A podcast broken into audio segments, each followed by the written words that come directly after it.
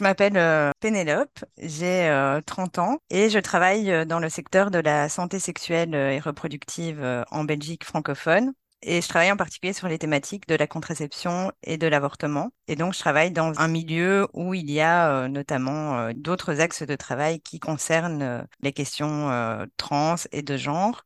En fait, ces questions euh, de terminologie euh, transactiviste euh, avant ne me, ne me questionnaient pas vraiment et, et j'ai rencontré certaines personnes qui m'ont plus informée sur cette question-là et ce qui m'a permis de remettre en question pas mal de dogmes. J'ai notamment un collègue qui travaille sur les questions LGBTQIA+, qui a des projets très intéressants, par exemple sur les questions de dépistage IST, VIH, etc je ne me posais pas la question vraiment, euh, par exemple, euh, de l'écriture inclusive. Moi, je pratique l'écriture inclusive euh, à partir d'une perspective féministe, mais jusqu'à il y a à peu près deux ans, je ne me posais pas la question sur le fait de pouvoir choisir son pronom, etc. Et je me disais qu'en fait, si ça faisait du bien à certaines personnes, ben, c'était quelque chose qui était OK. Et donc, je n'avais pas de lecture vraiment critique sur le genre. Bonjour et bienvenue sur le podcast Rebelles du genre. Nous sommes des femmes, militantes pour l'affirmation et la protection des droits des femmes basés sur le sexe, et donc notre biologie. Le sexe est la raison de notre oppression par les hommes et le genre en est le moyen. Nous sommes les rebelles du genre. Nous observons aujourd'hui avec fureur des hommes qui envahissent nos espaces, agressent nos sœurs, revendiquent nos droits. Conditionnées à la gentillesse et touchées par leur victimisation, les femmes mettent en général un certain temps à comprendre l'arnaque du mouvement transactiviste et commencent souvent par soutenir cette idéologie. Puis elles ouvrent les yeux, constatent sa violence et la refusent. Ce podcast est là pour donner la parole à des femmes qui expliqueront pourquoi et comment elles sont devenues critiques du genre et qui témoignent de leur parcours. Écoutons leurs paroles.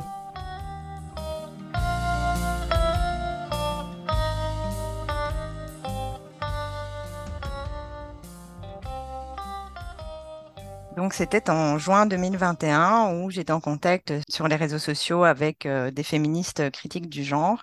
Et en fait, en lisant euh, certains statuts, je me questionnais, je voyais pas où était le problème a priori. Donc j'ai été vers cette personne en lui demandant en fait, euh, bah voilà, quel était, quels étaient les enjeux qu'elle soulevait parce que j'avais du mal à les identifier de prime abord.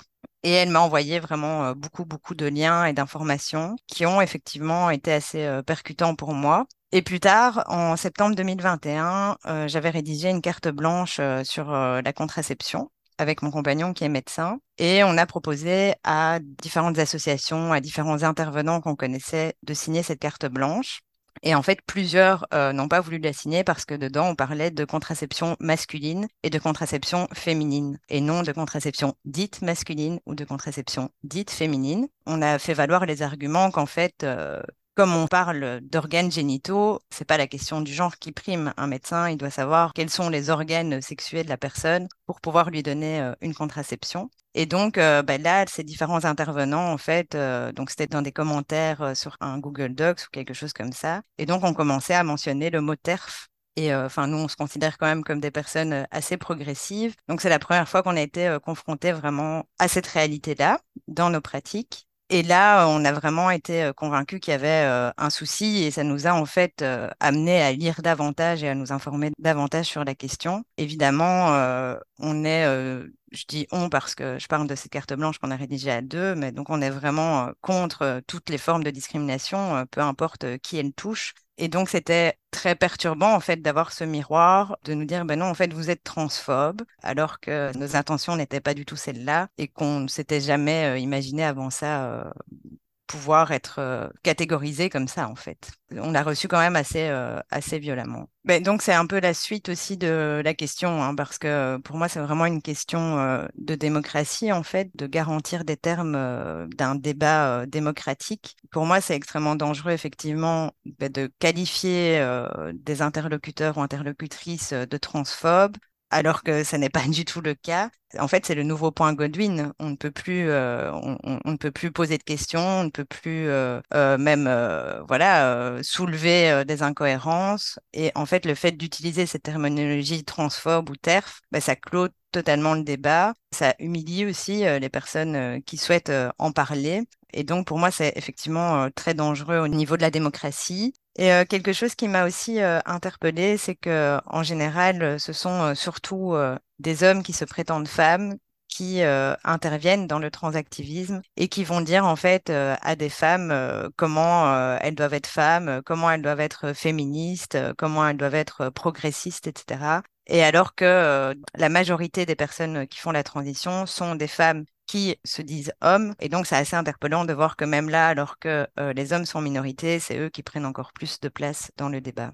Oui, c'est vrai qu'aujourd'hui, euh, l'immense majorité des transitions, c'est plutôt des, adolescentes. Mmh chez les adultes, ce sont des hommes, mais chez les adolescentes, qui sont très très nombreuses aujourd'hui, ce sont euh, au moins à 75% des filles, donc des jeunes femmes, qui transitionnent. Oui. Par contre, chez les adultes, c'est plutôt des hommes, mais c'est une autre histoire. des hommes d'un genre particulier. Ouais, ou alors quand ils sont enfermés pour euh, violences sexuelles, ou des disent que finalement ils sont des femmes. ou des autogynéphiles. Ouais. Voilà, qui ont carrément une perversion sexuelle. Moi, je pars du principe qu'a priori, une féministe, elle n'est pas d'extrême droite, euh, que les féministes, elles ont toujours, euh, souvent en tout cas, pris soin euh, des personnes plus précaires, discriminées, etc. Et en fait, en soi, c'est une aberration de dire qu'une féministe est d'extrême droite. Mais je pense que ça vise vraiment à limiter le débat, à limiter la parole. Et bah, la preuve aussi, c'est que dans ce podcast-ci, par exemple, on est plusieurs à témoigner de façon anonyme. Rien que ça est vraiment une preuve du problème. Pourquoi penses-tu que cette idéologie est une menace pour les femmes, pour leurs droits, pour les enfants, pour la société, pour la démocratie? Tu as déjà commencé à aborder cette question de la démocratie.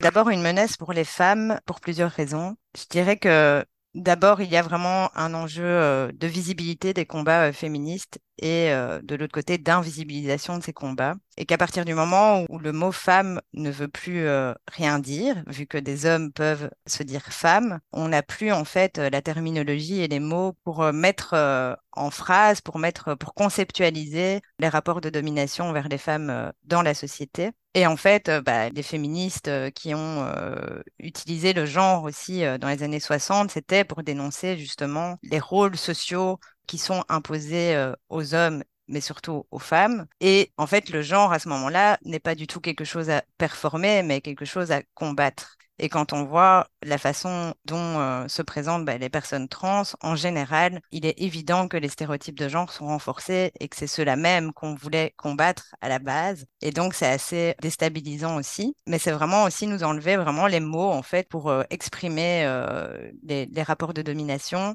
Effectivement, bah, quand on réfléchit à pourquoi les femmes sont voilées, pourquoi les petites filles sont excisées, mariées de force, qui sont dans la majeure partie les personnes qui sont victimes de prostitution, etc., eh bien, c'est pas parce que euh, ces personnes se définissent femmes, mais c'est parce qu'elles sont femmes au sens biologique, qu'elles ont un utérus, qu'elles ont des facultés reproductives. Et donc, c'est ça qui est vraiment l'objet de la domination euh, des hommes sur les femmes. Et donc, à partir du moment où on ne peut plus dire euh, femme pour décrire une femme biologique, eh bien, à mon sens, on perd tout ça parce que le mot femme, il contient d'une part les aspects biologiques et d'autre part tout ce qui est associé à cette condition-là. Donc on sait bien que les facultés reproductives, c'est quand même un enjeu important et c'est pas pour rien que, notamment ben, dans les guerres civiles, etc., euh, qui est encore en ce moment euh, en République démocratique du Congo, il y a des crimes, euh, des viols collectifs qui sont faits non pas sur des personnes qui se disent femmes, sur des hommes qui se disent femmes, mais bien sur des femmes biologiques. Et donc je pense que ce mot femme, il a vraiment en soi tout ce qui se rattache en fait à un concept sociologique avec tout ce qui se rattache à la condition d'être femme. Et donc pour moi, c'est très important qu'on puisse l'utiliser dans ce sens-là. Et donc, c'est vrai que j'ai du mal à comprendre euh, qu'en fait, on puisse plus le faire, euh, notamment aussi dans des secteurs euh, comme le secteur du planning familial. Donc maintenant, par exemple, quand certains acteurs du planning familial font des publications sur les réseaux sociaux ou font des enquêtes, etc., donc même là, est utilisé des mots comme personne avec utérus, etc. Moi, je trouve ça extrêmement dérangeant. Voilà, je me perds un petit peu. voilà, je trouve ça très dérangeant. Et en fait, c'est encore plus dérangeant qu'à la base, euh, ce sont euh, vraiment des associations qui ont été créées par des femmes pour les femmes autour d'enjeux comme euh, la contraception et l'avortement. Enfin, ce sont des droits qui peuvent toujours être remis en question, qu'il faut absolument continuer à, préserver et à travailler. Donc, effectivement, je pense que par exemple, un centre de santé sexuelle, un centre de planning familial doit accueillir tout le monde comme il est, mais que à la base, l'enjeu vraiment du planning familial qui est féministe et qui est de défendre la santé sexuelle et reproductive des femmes, on le perd complètement de vue et donc ça m'interpelle aussi un peu. Aussi, je pense qu'il y a beaucoup, euh, toujours dans cette question aussi, de moyens euh, dans l'associatif, qu'il y a euh, du temps, beaucoup de temps et beaucoup de moyens qui sont octroyés, notamment des subventions, etc., aux questions transgenres par des cabinets qui portent en eux la question des droits des femmes. Et donc, c'est du temps et des moyens qui ne sont plus disponibles pour les femmes. Donc, ça me questionne aussi. J'ai deux enfants, dont une petite fille qui est encore assez jeune. Et c'est vrai que, par exemple, moi, je suis assez matérialiste. La question de la non-mixité, euh, par exemple, dans les toilettes, dans les vestiaires, etc., elle m'interpelle beaucoup. Donc, par rapport à la non-mixité, moi, ça m'arrive de travailler avec, euh, d'être en contact avec euh, des cabinets politiques, etc., qui abordent ces questions-là. Et donc, ce que je constate, c'est que, par exemple, quand, dans certains événements publics, on fait la remarque qu'il n'y a pas assez de toilettes pour femmes, et donc à ce moment-là, euh, bah, les cabinets ont plusieurs euh, options qui sont soit euh, bah, de mettre plus de toilettes pour femmes, tout simplement, soit de mettre toutes les toilettes en non-genré. Et en fait, je remarque que c'est l'option qui est choisie parce qu'en plus c'est moins cher, donc ça arrange tout le monde. C'est très à la mode aussi. Hein. Ça donne une image justement progressiste de la politique. Ça me questionne beaucoup ces choix d'espace pour les femmes qui se retrouvent en mixité pour plusieurs raisons. Parce que, bah, alors moi, je, je pourrais euh, partager éventuellement euh, mes toilettes, euh, mais j'entends qu'il y a des femmes pour qui c'est juste pas possible et je le comprends tout à fait. Je comprends tout à fait pourquoi. Et par ailleurs, j'avais aussi une amie qui me racontait que, qui est aussi dans l'associatif et qui m'expliquait que lors des assemblées générales dans son assos, en fait, il y avait beaucoup de décisions politiques aussi qui étaient prises par les femmes dans les toilettes parce qu'elles allaient s'isoler à la pause et avaient un moyen avec ces toilettes de se retrouver entre elles et que là, elle construisait des stratégies politiques pour revenir après en Assemblée générale. J'ai trouvé cette anecdote, euh, anecdote entre guillemets, très parlante et très intéressante aussi. Dire en fait, même les toilettes. Oui. Ça montre à quel point on a besoin de non-mixité, tout simplement. C'est incroyable. Ouais, ouais. Je trouve cette anecdote ultra parlante en fait. Mhm. C'est quand même incroyable qu'on en soit réduite à ne pouvoir parler entre nous que dans les toilettes. Et même ça, on nous retire. Mhm. Oui, c'est ça. Et donc, euh, c'est vrai que ça montre qu'il n'y a pas euh, de suffisamment d'espace en non-mixité pour que les femmes puissent euh, construire leur stratégie politique et discuter entre elles. Et que là, même ces toilettes, eh ben, en fait, on ne va plus avoir accès non plus et on devrait les partager avec absolument tout le monde. Au niveau des enfants, la question de la mixité bah, des vestiaires, des toilettes, etc. me pose question aussi. Encore une fois, bah, moi, ça m'arrive d'aller euh, dans des termes naturistes, donc je veux dire, j'ai pas de problème spécifique euh,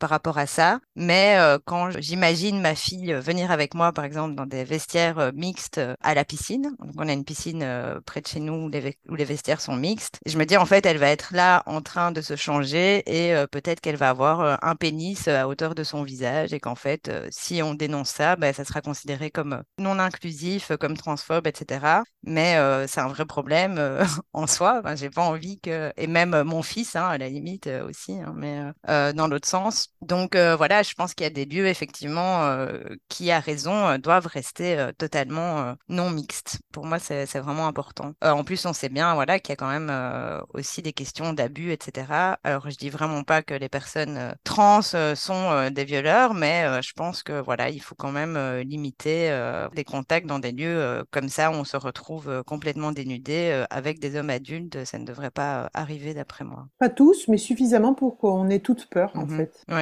Évidemment, pas tous des violeurs, mais suffisamment. Trop, en tout cas. Mhm. Oui, et c'est vrai que cette question euh, de se dire que, euh, effectivement, euh, c'est souvent un argument hein, quand on dit, ben voilà, en prison, il y a des hommes qui commettent des agressions sexuelles et qui demandent à être en prison avec les femmes. Donc, on répond souvent, oui, mais bon, ça, c'est un cas. bon, déjà, il y, a plusieurs cas. Quand on analyse, il y en a quand même pas mal. Hein. C'est un cas qui est permis par la loi. Donc, il y a des agresseurs qui profitent du cadre légal pour se retrouver dans les lieux de femmes. Et même si c'est 10 cas, imaginons il n'y aurait eu que 10 cas jusqu'ici, bah, c'est suffisamment effectivement pour se poser la question pour se dire, OK, qu'est-ce qu'on fait de ça? Donc c'est quelque chose qui peut arriver, qu'un homme euh, qui se dit femme se retrouve dans une prison pour femmes et qu'il agresse des femmes. Donc on doit le dire, on doit veiller à la sécurité euh, des femmes aussi dans les prisons, qui en plus souvent, ces femmes-là ont été aussi victimes euh, elles-mêmes dans leur enfance ou plus tard bah, d'agressions sexuelles ou, d'autres violences. Et donc voilà, il faut préserver cette non-mixité là aussi.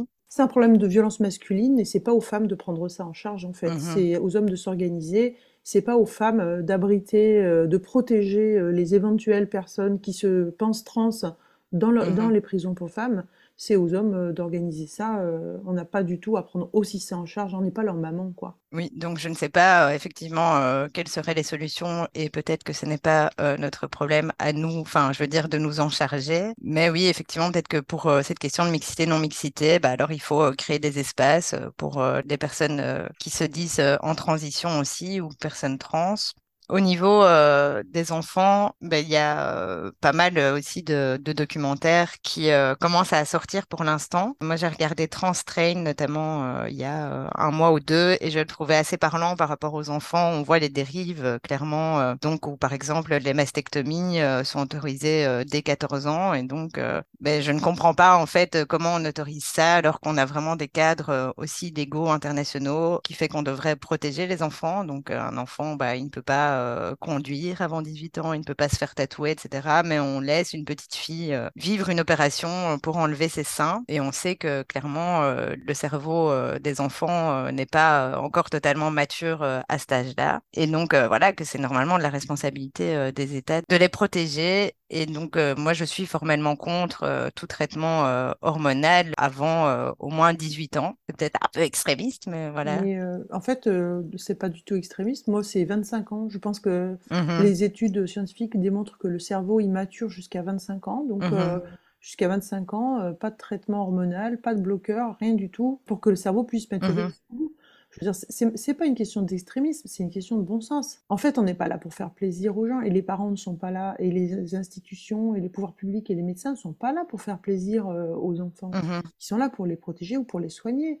Certainement pas pour les stériliser, les castrer euh, ou les mutiler. En tout cas, moi, je me sens pas extrémiste de, de dire ça. Si dire qu'on doit protéger les enfants, c'est être extrémiste, mais dans quel Mhm. monde on est? Enfin, je veux dire, c'est vrai que ce, enfin, ce que tu dis, la façon dont tu le dis, euh, montre à quel point il y a une intolérance par rapport à ça, et on se sent presque honteuse de dire faut protéger les enfants. C'est fou quand Mhm. même. Ça me sidère un peu de dire qu'on doit raser les murs, témoigner anonymement, euh, avoir peur Mhm. pour sa vie, etc. Parce que tout simplement on veut protéger les enfants. Et en Mhm. particulier les filles, puisqu'on sait qu'elles sont hyper majoritaires parmi les victimes de, de cette idéologie. Moi je suis assez fière, enfin je suis même très fière d'être féministe, et pourtant j'ai peur. C'est pas normal. Et par ailleurs, je trouve que ce qui est euh, très inquiétant, c'est que on constate en fait quand on regarde un peu euh, les, je vais dire euh, les communications des transactivistes, que les enfants sont une cible en fait de la communication. Souvent euh, dans les euh, événements, les petits événements queer ou quoi qui est en Belgique, eh ben on va parler des enfants, on va dire oui, c'est important que les enfants viennent nous voir et viennent parler de ça avec nous, etc. Et même dans la forme en fait des posts, on retrouve souvent du rose, euh, des petites licornes, euh,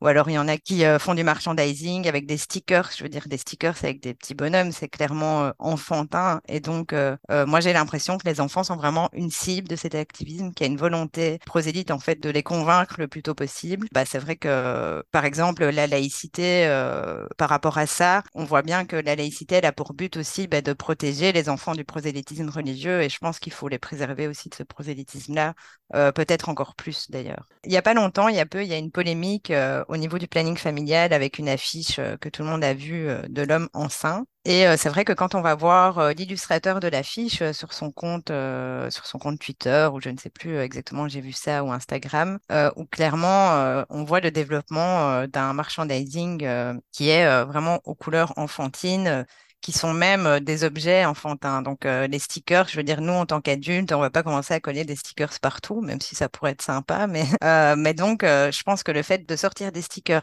de les mettre dans des couleurs très enfantines, pastel, avec euh, des personnages, avec euh, etc., ben, c'est clairement orienté vers un public enfant. Et moi, quand j'ai vu ces stickers-là, donc qui ont été réalisés par par Laurier de Fox, je me disais, mais clairement, ma fille adorerait ces stickers en fait. Et donc, ça m'a questionné aussi par rapport à ça. Mais c'est une amie à moi aussi qui est féministe critique du genre et qui avait attiré euh, mon attention euh, sur euh, cette forme de merchandising là. Ok, ouais, ouais. c'est clairement c'est tourné vers les enfants, c'est du grooming en fait, c'est vrai. hein. Mhm. Et je voyais un truc de caravane queer à Bruxelles et disaient, ah oui, les enfants, les enfants. Et je trouve ça hyper malsain, en fait, Ouais, d'être à ce point, on dirait. Ils ont l'avenir devant eux et des longues années d'hormonothérapie aussi. Mhm. Oui, et par rapport même au truc enfantin, moi j'ai pensé à un lien, je sais pas s'il faut le dire, parce que c'est vraiment une idée que j'ai comme ça, mais je me dis même les bloqueurs de puberté, on est un peu dans le syndrome Peter Pan en fait. Surtout ne pas grandir, ne pas affronter en fait euh, le fait de grandir, quoi, de se dire euh, voilà, je, Oui. je ne grandirai pas, et il y a quelque chose, un rejet aussi. euh, Alors, moi, je vais beaucoup plus loin que toi. Je pense que c'est de la pédocriminalité, mhm. que ces hommes qui se transidentifient petites filles et qui poussent Ah euh, oui, oui, des oui, enfants vers les bloqueurs de puberté. C'est ce que Sophie Robert nous a euh, expliqué dans un épisode précédent sur les, les nullos, la nullification, les, les opérations qu'on appelle nullo, qui consistent en fait à, à rendre eunuques des enfants. Puis finalement, le- les Mhm. bloqueurs de puberté, la- les stérilisations, etc., c'est de la castration. Et finalement, ça crée euh, des enfants. C'est-à-dire que ce- ça, ça va être des personnes qui ne vont jamais grandir Mhm. euh, maturé, etc., ça crée tout un, un groupe de, de personnes qui vont être abusables par ces Mhm. pédocriminels. Je pense que ça va beaucoup plus loin que... C'est pas fortuit, quoi, cette histoire de Non, mais moi je parlais dans le chef de l'enfant, tu vois. Oui, C'est-à-dire que l'enfant n'a pas forcément envie de grandir et on profite de ça. En fait, on n'y mettait pas obligé de grandir. Et fait, alors le... là, là-dessus, je suis d'accord complètement, c'est effrayant de grandir, et notamment pour les filles, parce qu'on sait euh, ce qui nous attend. Mhm. mais les garçons aussi, hein, certains d'entre eux. Tout ça, ce- ce- je veux dire, si les adultes gardaient leur bon sens, ce serait pas un problème. Le problème, c'est qu'il y a des adultes qui en profitent pour les pousser et leur dire que c'est possible, tout en satisfaisant leur, leur fétiche sexuel de pédocriminel. Et ça, c'est grave, Mhm. parce que c'est ce qui se passe sur les réseaux sociaux. Enfin, je veux dire, euh, là, j'ai enregistré un témoignage d'une jeune femme qui parle de ce qui se passe dans les jeux en ligne. Euh, Mhm. Effectivement, tu as des pédocriminels qui fréquentent des enfants Ouais, dans les ouais, ouais. univers virtuels. Il n'y a aucune loi, il n'y a rien, il n'y a aucune réglementation. Il y a des violences incroyables qui se passent dans les Mhm. jeux en ligne en réalité augmentée. Et euh, on, on parle, on parle de, bien de ça, on parle bien de pédocriminels. Et aujourd'hui, c'est leur terrain de jeu. Il y a beaucoup de pédocriminalité. Euh, un des moyens pour un pédocriminel d'atteindre sa cible, c'est de se prétendre transgenre. Je dis pas que tous les transgenres Mhm. sont des pédocriminels. Par contre, c'est un moyen très efficace quand on est un pédocriminel d'atteindre des enfants. Qu'est-ce qui t'a décidé à témoigner de façon anonyme? Est-ce que tu as déjà subi des pressions? Est-ce que tu te sens en sécurité pour Mhm. parler librement de ce sujet? Dans mon entourage proche, je suis euh, très libre d'en discuter, donc c'est déjà euh, une bonne chose. Toutefois, euh, sur les réseaux sociaux, etc., je trouve que c'est vraiment compliqué parce que effectivement, dès qu'on aborde la question, ben, on est euh, considéré euh, transphobe, d'extrême droite, etc. Et donc, on est, euh, on retombe à nouveau dans ce nouveau euh, point Godwin. Et par ailleurs, je fais notamment du travail comme indépendante aussi, et je pense que m'exprimer librement sur ce sujet ben, pourrait amener certaines personnes à me blacklister. Je sais qu'il y a plusieurs personnes dans le secteur associatif en Belgique qui sont blacklistées pour cette raison. Donc, c'est pourquoi j'ai décidé de témoigner en, anonyme. C'est ce que je disais tout à l'heure euh, par rapport euh, au problème euh, du débat démocratique, etc. En fait, voilà, on, en vient à nous censurer, nous canceller nous-mêmes pour ne pas subir les répercussions d'une prise de parole. Et moi, je me suis amenée aussi dans certains cas, parce qu'en fait, quand on dit à quelqu'un à chaque fois qu'il est transphobe, à un moment, je pense qu'il faut aussi s'auto-analyser, se poser la question, bon, ok, euh, pourquoi, est-ce que je le suis vraiment, Euh, qu'est-ce que ça veut dire être transphobe, etc. Et donc, euh, il n'y a pas longtemps, j'étais dans un lieu euh, de culture euh, pour les enfants, donc qui est dédié euh, vraiment aux enfants. Et j'y étais avec mes enfants et la personne qui tenait la cafette était visiblement trans ou non binaire. En tout cas, elle remettait en question les stéréotypes de genre. Et je me suis posé les questions, en fait. Je me suis dit, euh, est-ce qu'elle me fait peur? Non, pas du tout. Est-ce que sa présence me dérange? Ben, en fait, pas du tout non plus. Est-ce que je préférais que cette personne ne soit pas là? Non plus. Est-ce que j'ai peur que mes enfants soient en contact avec elle? Non plus. En fait, ce qui me dérangerait, c'est si je venais à parler avec cette personne et que je voyais qu'elle était euh, justement dans ce dogme et dans du prosélytisme.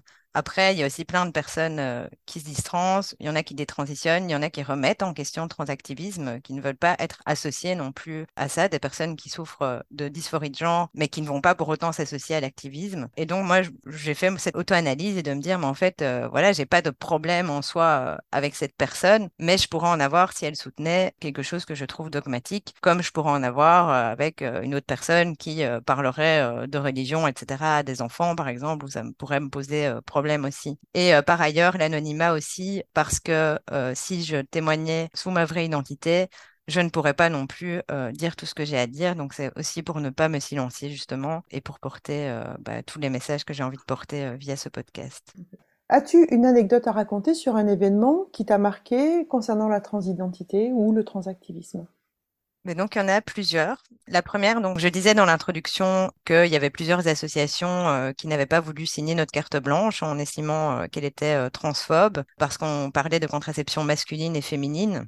Et en fait, ces personnes qui n'ont pas voulu signer la carte blanche, elles sont aussi contre la contraception hormonale. Et donc, moi, ça me pose vraiment question parce qu'en fait, ce qu'elle dit, c'est que les hormones sont un poison pour le corps et l'esprit. En fait, c'est aussi des personnes qui militent activement pour la contraception masculine et qui vont vraiment jouer sur l'hormonophobie pour développer bah, leur entreprise, pour l'appeler comme ça. Et donc, j'en viens à la conclusion qu'en fait, ces personnes qui sont fort intégrées aussi euh, dans l'activisme trans vont encourager des personnes trans à faire des transitions avec des hormones. Dans le même temps, elles vont dire aux femmes qu'elles ne peuvent pas prendre la contraception hormonale parce qu'elle est mauvaise pour leur corps. Donc on se retrouve encore dans une situation où des hommes disent aux femmes ce qui est bon ou pas pour elles. Et par ailleurs, ils ne permettent pas de faire aux femmes, ils le permettent euh, aux personnes trans pour transitionner. Et donc là, ça m'a vraiment posé question aussi sur ce mouvement. Et en fait, euh, j'ai vraiment euh, à ce moment-là aussi vu un lien entre plusieurs enjeux, que ce sont les mêmes personnes qui défendent les personnes trans, qui défendent la contraception masculine, qui défendent la prostitution, qui défendent la pornographie, etc. Euh, avec l'argument de dire euh, qu'il faut beaucoup plus de fluidité et qu'il faut désexualiser les corps. Mais il y a un message euh, hyper culpabilisant derrière aussi sur les femmes et toutes les violences qui découlent aussi, on le sait, de l'exploitation sexuelle. Alors, j'ai deux anecdotes encore. Il y en a une qui est vraiment au niveau national, donc au niveau de la Belgique.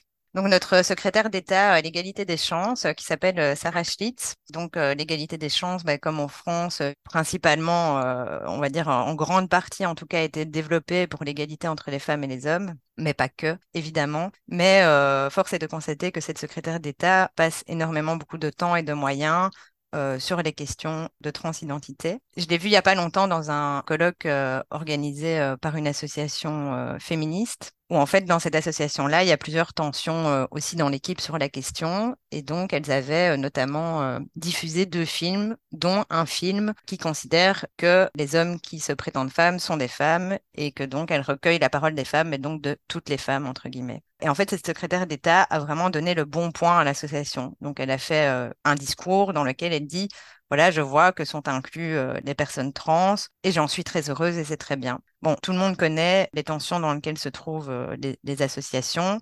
Et donc, en fait, pour avoir des subsides, il faut avoir ces bons points. Il faut absolument euh, inclure les personnes trans dans les luttes féministes. Donc, ça pose vraiment question. Dernièrement, cette secrétaire d'État a publié sur sa page Facebook qu'elle allait financer une recherche pour identifier les groupes conservateurs anti-genre. Donc, elle finance un prof euh, d'université pour faire ça. Et donc, bah, on a un peu inquiète ici en Belgique de se demander si la chasse aux sorcières, euh, finalement, euh, est lancée. Et donc, bah, ça pose beaucoup de questions. ce chercheur, il travaille aussi sur les questions de genre. Donc, il s'appelle David Paternotte.